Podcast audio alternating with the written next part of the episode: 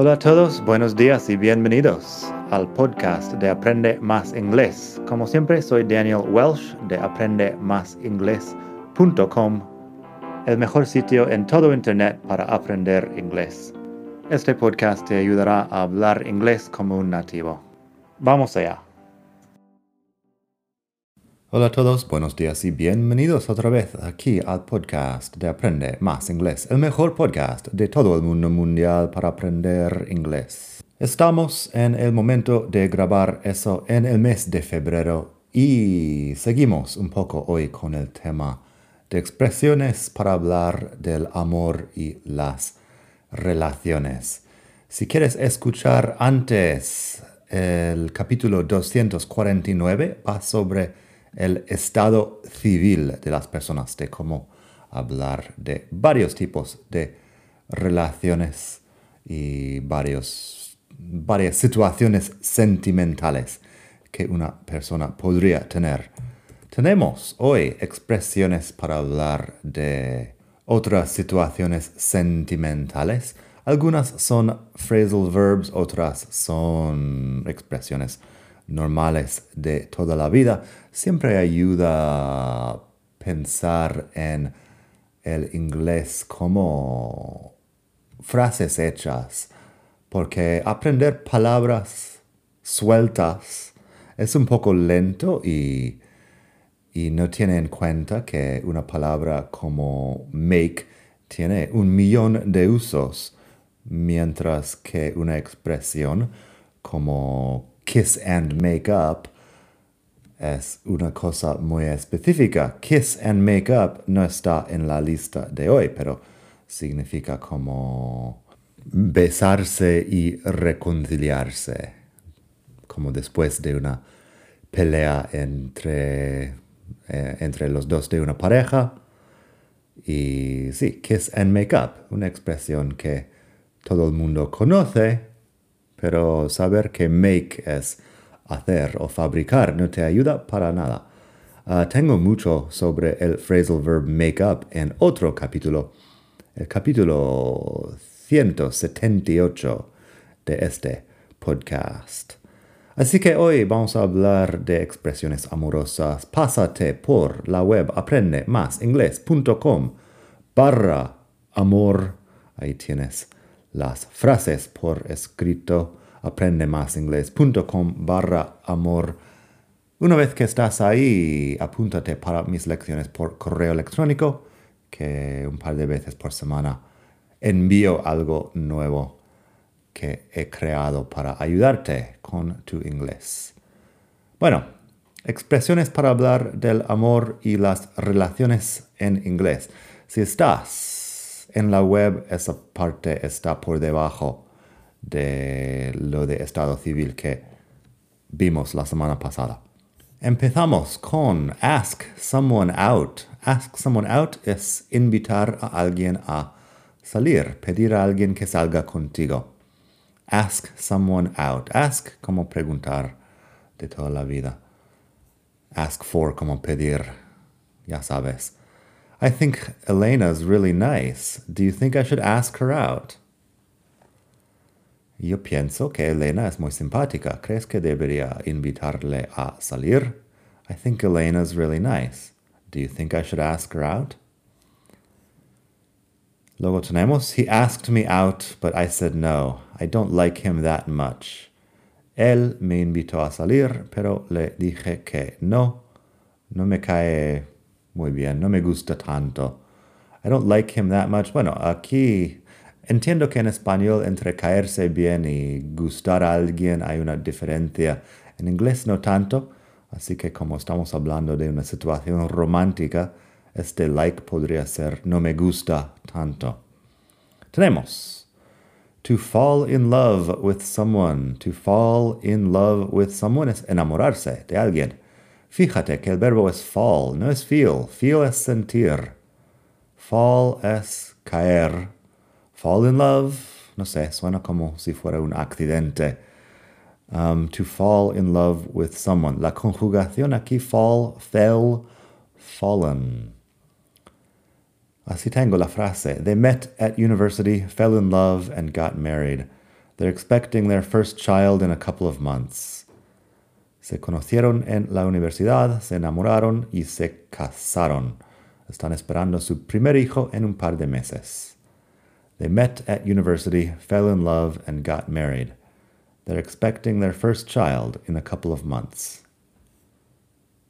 Luego tenemos, he fell in love with my cousin Amanda when they met last summer. The problem is, she doesn't like him very much. Así tenemos, él se enamoró de mi, mi prima Amanda cuando se conocieron la semana, no, el verano pasado, last summer. El problema es, eh, ella, a ella no le gusta tanto. A ella no le gusta tanto. Todo eso de like en inglés es un poco diferente al español. Sería para hablarlo en otro momento. But she doesn't like him much. A ella no le gusta él tanto. Tenemos to have a crush on someone, que es encapricharse con alguien. Habla de un amor imposible o un amor donde una de las partes no sabe nada de la otra. Um, se volvió popular decir mi crush en español hace unos años, así que ahora sí que se, se usa en español también la palabra de crush. Um, aquí, to have a crush on someone es la expresión completa. When I was in high school, I had a huge crush on a girl in my biology class. I never talked to her though. Cuando estaba en el colegio tuve un, un encaprichamiento con una chica en mi clase de biología, pero nunca hablé con ella. When I was in high school, I had a huge crush on a girl in my biology class. I never talked to her though. Luego tenemos. She has a crush on her older brother's best friend. Ella se ha encaprichado del mejor amigo de su hermano mayor. She has a crush on her older brother's best friend. Luego tenemos to break up with someone. Break up with someone es terminar una relación. To break up with someone. They broke up after being together for nine years. Seguramente en algún sitio he hablado de break up y break down. Break down es averiarse cuando hablas de un coche Break up es terminar una relación, cosas muy diferentes. They broke up after being together for nine years. Um, sí, terminaron después de nueve años juntos. Patricia broke up with her boyfriend last week. That's why she's a bit sad. Patricia rompió con su novio la semana pasada, por eso que está un poco triste. Patricia broke up with her boyfriend last week. That's why she's a bit sad. Tenemos to dump someone, que es terminar una relación también. Dump someone, la diferencia entre break up with someone and dump someone es que dump someone suena como muy unilateral. No hay, no hay una... Las dos partes no están de acuerdo. Yo te digo adiós y punto. Did you hear? Sonia dumped Barry because her ex-boyfriend came back from London. ¿Oíste? Sonia dejó a Barry porque su ex novio volvió de Londres. Did you hear? Sonia dumped Barry because her ex boyfriend came back from London. La palabra de dump significa varias cosas. Um, en este caso, bueno, lo más cercano es su uso como tirar escombros o basura. Sí, tirar basura. También lo usamos. A garbage dump es el vertedero donde acaba toda la basura de la ciudad. Así que to dump someone, como lo tiras como si fuera basura, no suena nada simpático. My last girlfriend dumped me on my birthday. I couldn't believe it. Mi última novia me dejó en mi cumpleaños. No me lo podía creer. My last girlfriend dumped me on my birthday. I couldn't believe it. Luego tenemos to have an affair, que es tener una relación extramatrimonial. To have an affair. Um, eso suena como... Hay, hay, varias formas de hablar de engañar a alguien. To have an affair suena como un poco más culto, como algo que hace eh, gente, gente culta de cierta edad. He had an affair with a woman he met on a business trip to France. When his wife found out, she divorced him. Él tuvo un, una relación extramatrimonial con una mujer que conoció en un viaje de negocios a Francia. Cuando su mujer se enteró, le divorció. He had an affair with a woman he met on a business trip to France. When his wife found out, she divorced him. Luego tenemos, I suspect my wife is having an affair. She seems so distant these days. Sospecho que mi mujer está engañándome. Um, me parece que es muy distante hoy en día. She seems so distant these days. Así que, I suspect my wife is having an affair. She seems so distant these days. Luego tenemos to have a one night stand. Eso es tener una relación de una sola noche. A one night stand. Um, stand aquí no sé por qué lo usamos. Mirando ahora en Word Reference, parece que stand es otra palabra con 45 significados diferentes. Así que one night stand, tienes que creerme que así se dice. Tenemos un par de frases, a ver que los encuentre. It was just a one night stand. Afterwards, I never heard from her again. Solo fue una relación de una noche. Después nunca oí de ella. Jamás.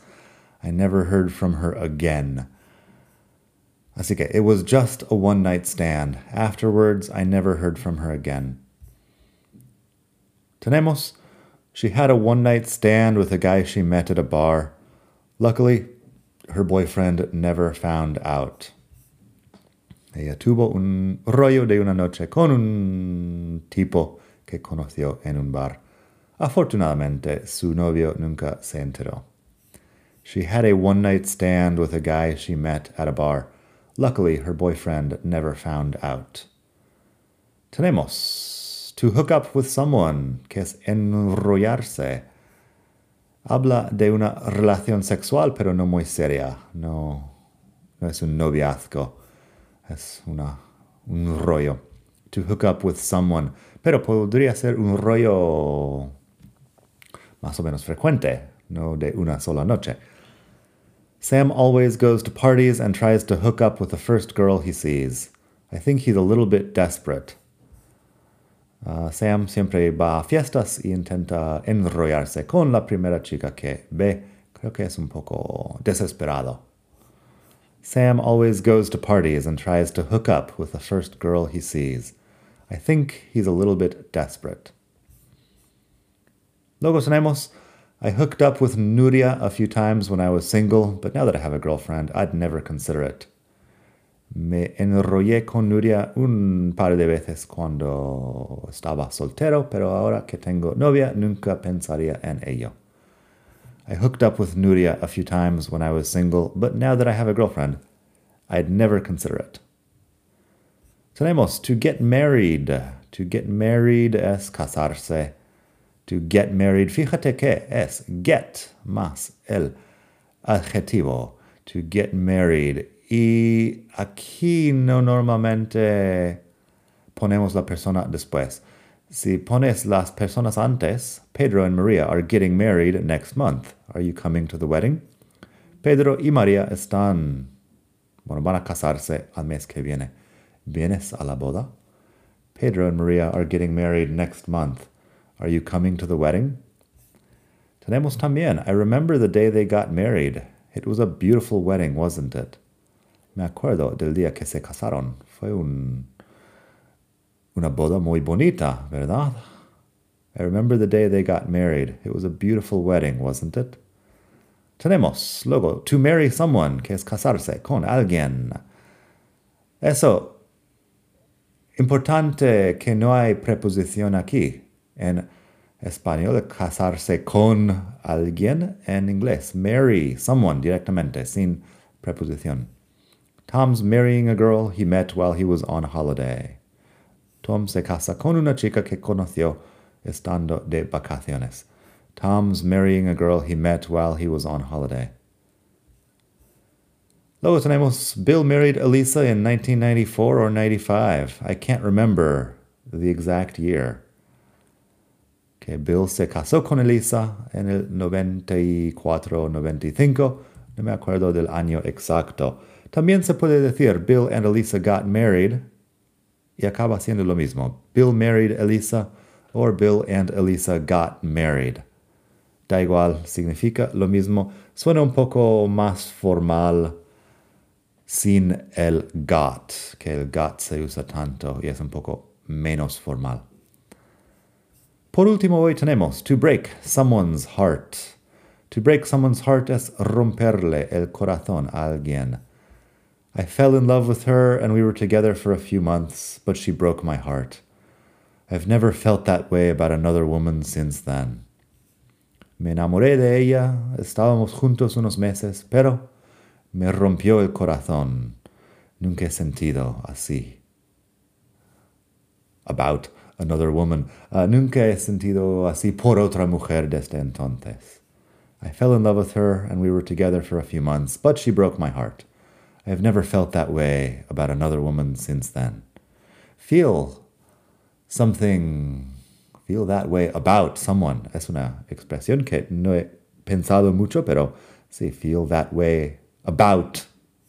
El about es un poco extraño ahí, pero es lo que usamos. También si hablamos de otro tipo de situación. La pregunta, how do you feel about the new president of Brazil? ¿Cómo te sientes sobre el nuevo presidente de Brasil? How do you feel about it?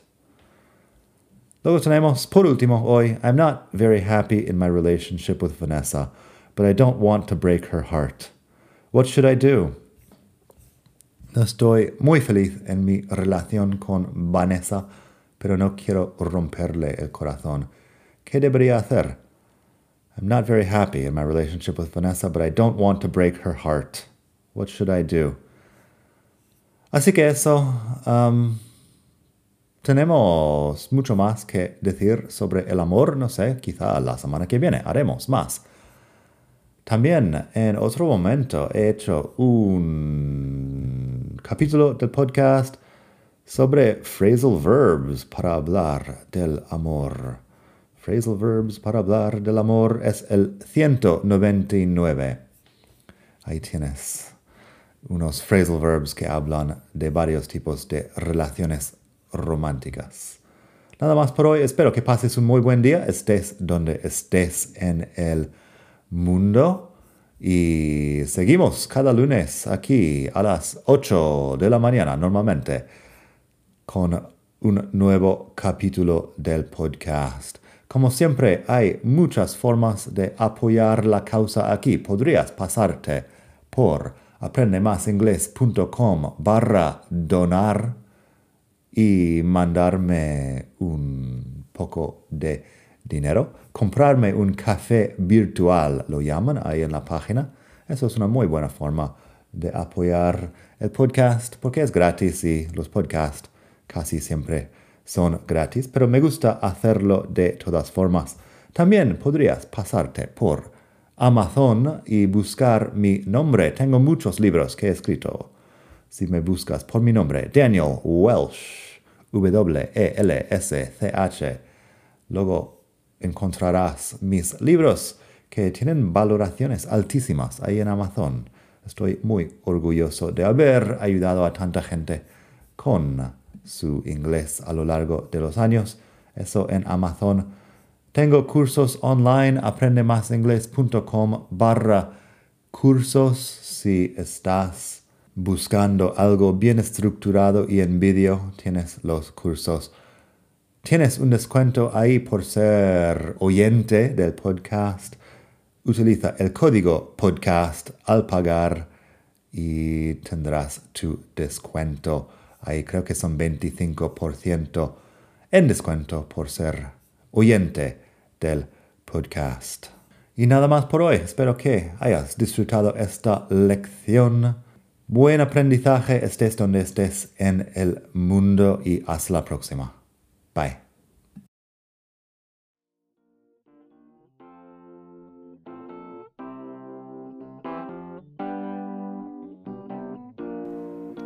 Gracias por escuchar. Como siempre puedes pasar por mi web aprendemasingles.com. Para mucho más tengo vocabulario, expresiones para hablar, phrasal verbs, gramática, pronunciación y mucho más en la web. Nada más por hoy. Espero que pases un muy buen día. Hasta la próxima.